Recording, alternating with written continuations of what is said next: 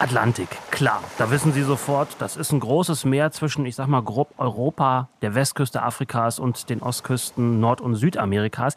Beim Pazifik verhält es sich ähnlich. Das sind gigantische Wasserflächen zwischen der Westküste der Amerikas auf der einen und Ozeanien sowie Asien auf der anderen Seite. Aber was und wo bitte ist dieser Indo-Pazifik. Kartendienste im Netz helfen uns da nicht wirklich weiter, die spucken quasi keine Treffer aus, außer einer, Google Maps nämlich. Wenn man dort Indo-Pazifik eingibt, landet man, ohne Witz, beim Sitz der Stiftung Wissenschaft und Politik in Berlin. Und genau von dort kriegen wir heute Antworten auf die Frage, wo und was ist eigentlich der Indo-Pazifik und vor allem, welche Strategie hat die Europäische Union, um mit ihm und seinen Anrainern umzugehen. Das ist unser Thema in dieser Folge des Podcasts der Stiftung Wissenschaft Wirtschaft und Politik. Schön, dass Sie dabei sind.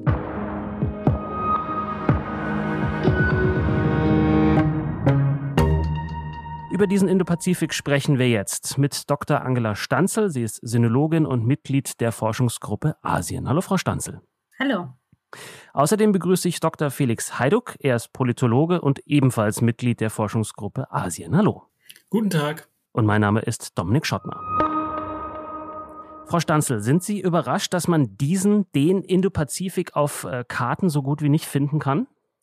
Ich äh, bin nicht wirklich darüber überrascht. Äh, der Indopazifik ist ja in erster Linie eigentlich ein politischer Begriff, auch wenn er einen geografischen Raum beschreibt. Aber wenn wir vom Indopazifik sprechen, dann meinen wir damit die Region in Asien, die für uns geostrategisch oder geopolitisch wichtig ist.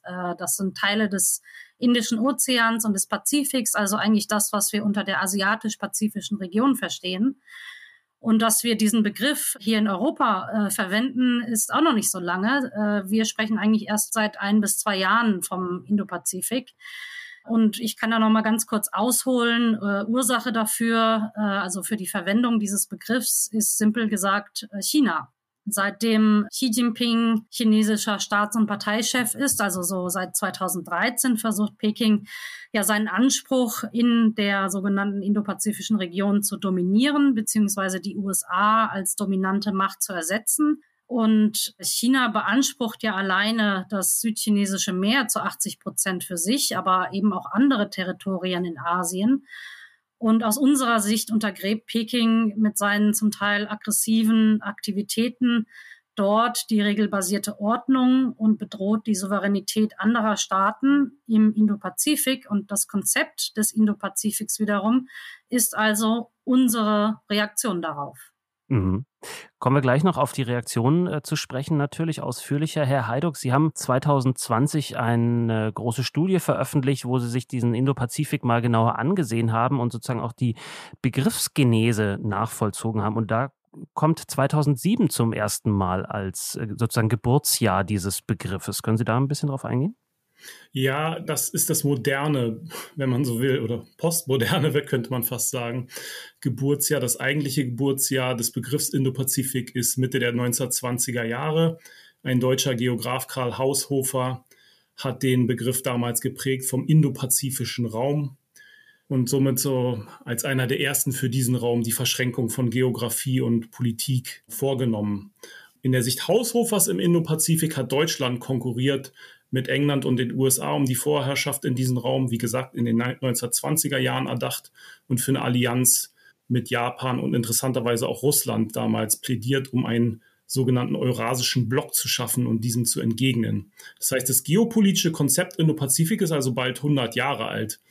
Äh, aber natürlich, wie alle von Menschen erschaffenen Denkstrukturen, ist es halt nicht statisch. Und heute, und da komme ich zurück auf den Punkt, den äh, Angela schon gerade gemacht hat, Heute ist es neu revitalisiert und neu interpretiert worden von der ersten Abe-Regierung in Tokio ab 2007.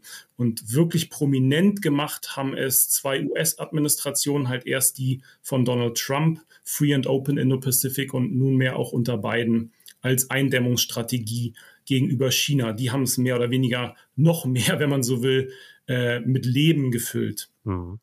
Vielleicht können wir kurz ähm, drei Staaten nennen, die eine Indo-Pazifik-Strategie haben. Die USA haben Sie schon genannt. Was ist denn deren Sicht der Dinge?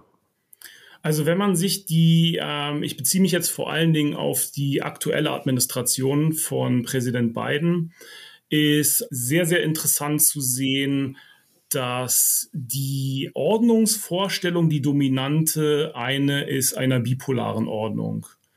Dass man über eine Eindämmung Chinas mittels eines Systems US-geführter Allianzen und Partnerschaften die Region in klare Einflusszonen aufteilt, eine bipolare Ordnung schafft äh, und der Indo-Pazifik dementsprechend als Stück weit auch als Nullsummenspiel im Sinne von klassischer Geopolitik wie im Deutschland der 1920er und 30er Jahre sozusagen vorgedacht verstanden wird. Das ist aber nicht die Ordnungsvorstellung, die sich viele andere Staaten in der Region wünschen. Die wären ja dann auch wenig mehr als Bauern auf dem von den beiden Großmächten in diesem Fall dominierten Schachbrett. Mhm. Welche Länder haben noch eine Indo-Pazifik-Strategie? Ähm, das sind Länder neben den USA und Japan, die ja schon erwähnt worden ist, sind es Australien, Indien, die ASEAN auch, also die Gemeinschaft der südostasiatischen Staaten und Frankreich, die Niederlande, Deutschland und auch zuletzt die EU. Okay. Äh, Sie haben in dieser Studie auch so eine Karte, wo man sehen kann, wie sich die Länder äh, den indopazifischen Raum vorstellen, welche Ausdehnung der haben kann. Das ist ja sehr groß. Vielleicht gehen wir da mal kurz drauf ein, weil es sowohl von der afrikanischen Ostküste bis weit an die amerikanische Westküste geht, als auch die Teile dazwischen. Wer sieht den indopazifischen Raum wo? Also die ähm, geografischen Ausdehnungen sind, wie Sie schon gesagt haben, sehr, sehr unterschiedlich. Äh, Indien ist viel stärker auf den Indischen Ozean dabei fokussiert, dehnt in seinem, in seiner Sicht, in seiner Perzeption den indopazifischen Raum nicht äh, sozusagen bis an die Küste Chiles sozusagen aus.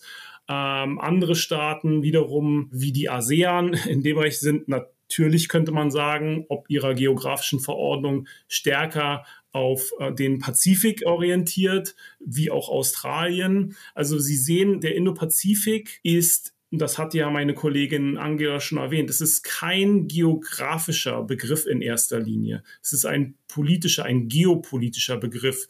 Ähm, vor diesem Hintergrund auch die unterschiedlichen geografischen Ausdehnungen, aber auch die generell unterschiedlichen Konzeptionalisierungen, die dahinter stehen. Ja. Frau Stanzel, da wurden Sie gerade von Ihrem Kollegen schon direkt angesprochen. Die EU, welchen Wert misst die denn diesem geopolitischen indopazifischen Raum bei? Also dieser indopazifische Raum ist eben angesichts der Herausforderungen, äh, die China für uns in der Region, aber auch natürlich nach Europa hinein spielt, immer wichtiger geworden. Deswegen bezeichnen wir, also in Deutschland und der EU, China ja auch inzwischen nicht mehr nur als Partner, sondern als Systemrivale. Und der Indo-Pazifik oder das Konzept, äh, das wir uns ja inzwischen in der EU auch angeeignet haben, ist eben eine Antwort darauf, wie wir mit einem solchen Systemrivalen umgehen, der immer mehr die regelbasierte Ordnung in Frage stellt und herausfordert. Und dementsprechend ist der Raum auch immer wichtiger äh, für die EU geworden. Und wie Felix äh, bereits gesagt hat, es gibt inzwischen drei Mitgliedstaaten, die eine eigene Indo-Pazifik-Strategie haben, beziehungsweise Deutschland, in Deutschland nennt sich das Leitlinien zum Indo-Pazifik. Äh, und seit Mitte September gibt es auch auf EU-Ebene eine Indo-Pazifik-Strategie.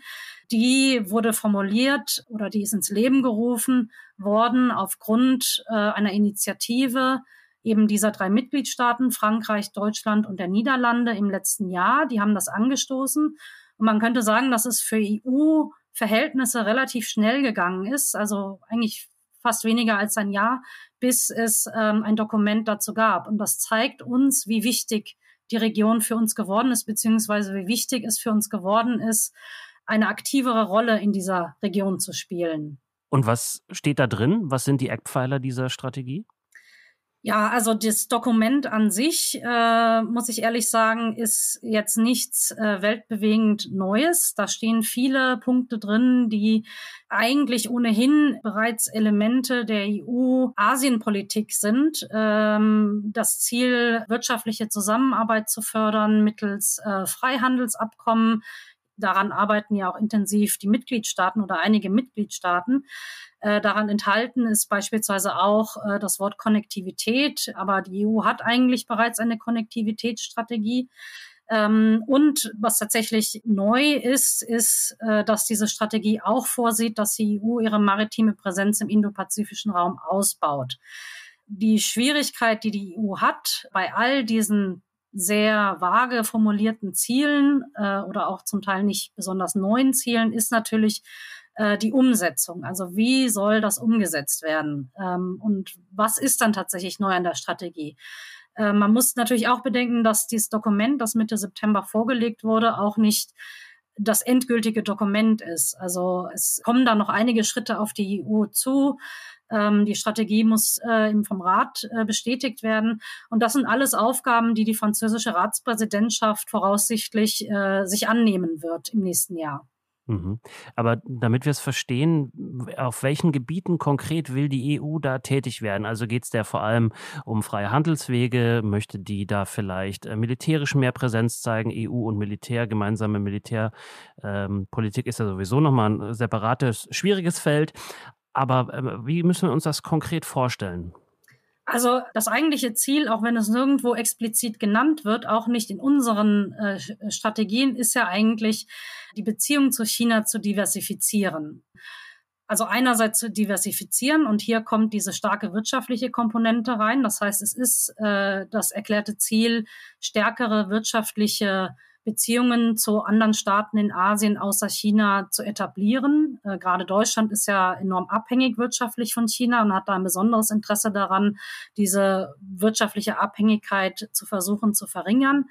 Ähm, und zum anderen ähm, geht es auch darum, China zu signalisieren, dass wir durchaus wahrnehmen, was es dort tut. Ähm, also das Verhalten im südchinesischen Meer oder das immer aggressivere Verhalten gegenüber Taiwan oder auch äh, anderen Staaten wie Japan oder Indien gegenüber, dass wir das wahrnehmen und dann im selben Zug natürlich auch den entsprechenden Ländern in Asien oder im Indo-Pazifik zu signalisieren, dass wir versuchen, eine Rolle zu spielen und mal ganz salopp gesagt, dass sie nicht alleine sind gegenüber dem großen Land China. Was das, was Sie erwähnt haben mit der maritimen Präsenz, ist Teil dieses Signals. Ähm, das ist natürlich die größte Herausforderung für die EU, die ja an sich keine militärische Macht ist äh, und innerhalb derer eigentlich inzwischen auch nur noch Frankreich tatsächlich militärisch ähm, in der Region äh, eine Rolle spielen kann. Aber es geht hier, wie gesagt, um die Signalwirkung. Das heißt, den Ländern in Asien, aber auch China zu demonstrieren, dass wir der Region und den Aktivitäten dort eine größere Aufmerksamkeit schenken als zuvor. Ja.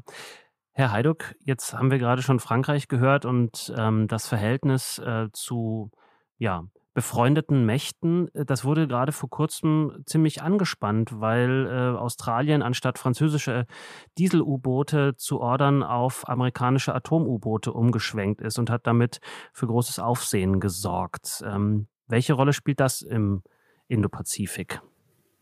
Ich möchte darauf sofort eingehen, aber einen Punkt vorher möchte ich doch noch machen, und zwar zu den Herausforderungen. Ich sehe die für die EU und für die EU-Mitgliedstaaten nicht nur bei der Implementation, sondern ich sehe die bereits auf konzeptioneller Ebene.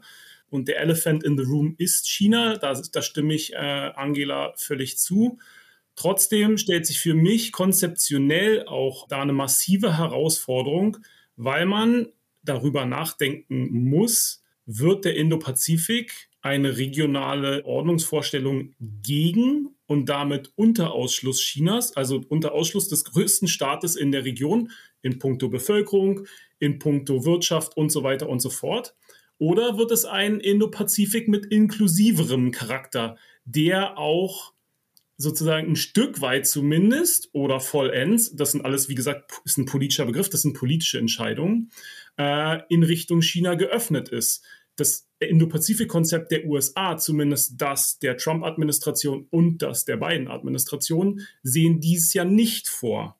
Wenn man sich aber das Indo-Pazifik-Konzept zum Beispiel der ASEAN-Staaten, der Gemeinschaft der südostasiatischen Staaten anguckt oder auch zum Beispiel die deutschen Leitlinien, dann ist das eine durchaus inklusivere Konzeptionalisierung. Und da sozusagen äh, hier auch konzeptionell oder sozusagen von der strategischen Denke her die Nuancen rauszuarbeiten, wie man sozusagen im Indopazifik unter Verwendung dieses Begriffs Raum oder Nicht-Raum schafft für China, das ist meiner Meinung nach auch eine nach wie vor konkrete Herausforderung für die EU und ihre Mitgliedstaaten. Mhm. Und jetzt kommen wir zu AUKUS, also dem neuen Bündnis Australien, UK und USA, das ja dann doch gegen China gerichtet ist am Ende, oder? Absolut. Also aus meiner Sicht, zumindest in meiner Interpretation, ist das Bündnis als Teil der Indo-Pazifik-Strategie der USA äh, zu sehen, in, in der es ja vor allen Dingen darum geht, existierende Allianzen zu stärken und auch neue Partnerschaften ähm, ähm, ins Leben zu rufen, äh, zu dynamisieren. Und Teil dessen ist sozusagen die militärische Ertüchtigung, wenn man so will, Australiens durch die Lieferung von Atom-U-Booten. Indem man an Australien Atom-U-Boote liefert, wird versucht, die militärische Machtbalance in der Region zu Ungunsten Chinas zu verändern, ohne dass man das direkt so sagt. Aber aus meiner Sicht kann man das durchaus im Kontext auch der Äußerungen der Trump wie der beiden Administrationen in Bezug auf den Indopazifik so interpretieren. Und da hat man dann, dass man da aufgrund von massiven Fehlern in der vor allen Dingen der politischen Kommunikation im Vorfeld des Abkommens zum Beispiel die französische Regierung massiv verärgert hat, ist dann ein Kollateralschaden von AUKUS. Ein anderer Kollateralschaden, wenn man den Begriff verwenden will, sind die massiven Sorgen innerhalb von Teilen der ASEAN, also der südostasiatischen Staaten, dass AUKUS die Rivalität zwischen den USA und China weiter intensivieren könnte, dass es zu einem Wettrüsten in der Region kommen würde. Und damit verbunden, dass man aus südostasiatischer Perspektive irgendwann sich in einer kalten kriegsähnlichen Situation wieder befindet, indem man sich dann für oder gegen die USA respektive für oder gegen China entscheiden muss.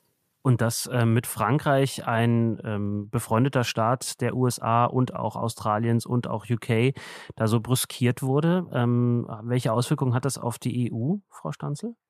Ähm, also es wurde ja jetzt Schadensbegrenzung seitens der USA betrieben. Das heißt, äh, wir können hoffen, dass der Schaden nicht allzu groß ist.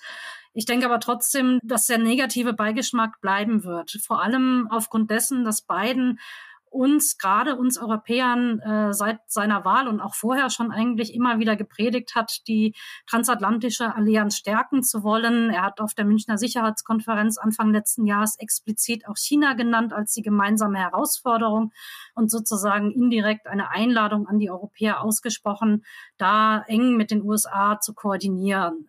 Und AUKUS stellt das alles in, in Frage. Und auch wenn Biden mit Macron jetzt zig Telefonate führt, wird eben dieser negative Beigeschmack bleiben. Und Europäer werden sich auch zukünftig fragen, wie ernst ist es Biden tatsächlich mit dieser Koordinierung? Oder bedeutet das nicht letztlich dasselbe, was es äh, auch äh, in der Vergangenheit bedeutet hat, nämlich dass die USA den Ton angeben und die EU lediglich als Follower sehen. Äh, also sprich, sie folgen eigentlich dem US-Ton. Gleichzeitig möchte ich natürlich auch noch mal eine Fußnote hinzufügen, äh, was unsere Erwartungen an die USA betreffen. Auch hier müssen sich vielleicht die Europäer einmal ganz klar darüber bewusst sein, was sie von den USA in der Region erwarten. Erwarten wir Leadership und wollen wir vielleicht auch dann nur Follower bleiben? Äh, oder in welchen Bereichen denken wir, dass wir tatsächlich eng mit den USA koordinieren können? Also das, was Felix in Bezug auf China gesagt hat und die offene Frage, die ja für die EU bleibt, was der Indo-Pazifik für unsere China-Politik bedeutet, betrifft eigentlich auch unsere transatlantische Allianz in der Region. Sie haben China gerade schon erwähnt. Wie reagiert denn China auf die Indo-Pazifik-Strategie der EU bzw. der drei Länder, die schon sowas wie eine Strategie haben? Empört, könnte man in einem Wort sagen. Also China äh, freut sich natürlich nicht und äh, sieht AUKUS ähnlich wie eigentlich auch unsere Vorstöße in die Region hinein als Versuch von der USA geleiteten Eindämmung gegenüber Chinas.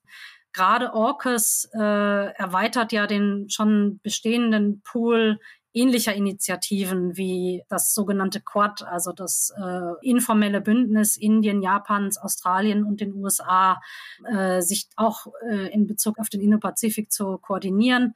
Und das passiert ja zu einem Zeitpunkt auch zeitgleich, wo die USA Truppen aus Afghanistan abgezogen haben und Biden verkündet hat, äh, sich aus dem Mittleren Osten zurückzuziehen. Und das bestätigt die äh, chinesische Sicht, die einer äh, sehr simplen, aber auch sehr zutreffenden äh, Analyse äh, folgten, nämlich dass je mehr militärische Fähigkeiten die USA, insbesondere die USA, aus anderen Regionen der Welt abziehen, ähm, desto mehr werden sie ihre Fähigkeiten in den Indopazifik verlegen und desto weniger Raum bleibt wiederum für Chinas Aufstieg. Das heißt, äh, für China hat all das direkte äh, äh, Implikationen. Und äh, deswegen sieht das China natürlich auch sehr kritisch und entsprechend hören wir auch die Rhetorik, die aus Peking kommt, äh, äh, ist sehr, sehr aggressiv und wirft auch uns Europäern beispielsweise vor, dass wir uns sozusagen an den Rockzipfel der USA hängen und dieser Rhetorik der USA wiederum folgen, China einzudämmen, obwohl es dafür natürlich aus chinesischer Sicht gar keinen Grund gibt. Herr Heiduck, die noch amtierende geschäftsführende Bundeskanzlerin Angela Merkel war einmal pro Jahr in China zu äh, Gesprächen mit der dortigen Führung. Was sehen Sie in den Plänen der Ampelkoalition, so sie denn zustande kommt, in Bezug auf den indopazifischen Raum? Wird es da so weitergehen oder ähm, gibt es da einen Kurswechsel? Also ich finde das extrem schwer im Moment einzuschätzen, da das Thema eigentlich im Wahlkampf ähm, sehr, sehr wenig, wenn überhaupt, präsent gewesen ist. Also Außenpolitik generell war sehr wenig präsent und, und dann China-Politik beziehungsweise Indo-Pazifik-Politik auch. Ähm, ich kann mich daher nur auf Interviews mit den Kanzlerkandidaten beziehungsweise der Kanzlerkandidatin ähm, stützen. Ähm, da ist äh, doch beachtlich, dass vor allen Dingen Annalena Baerbock die Systemkonkurrenz mit China stark betont hat, Dialog auch betont hat mit China, ähm, die Wichtigkeit dessen auch erwähnt hat, aber auch das ein oder andere Mal in Interviews von Härte zeigen gegenüber China etc. gesprochen hat.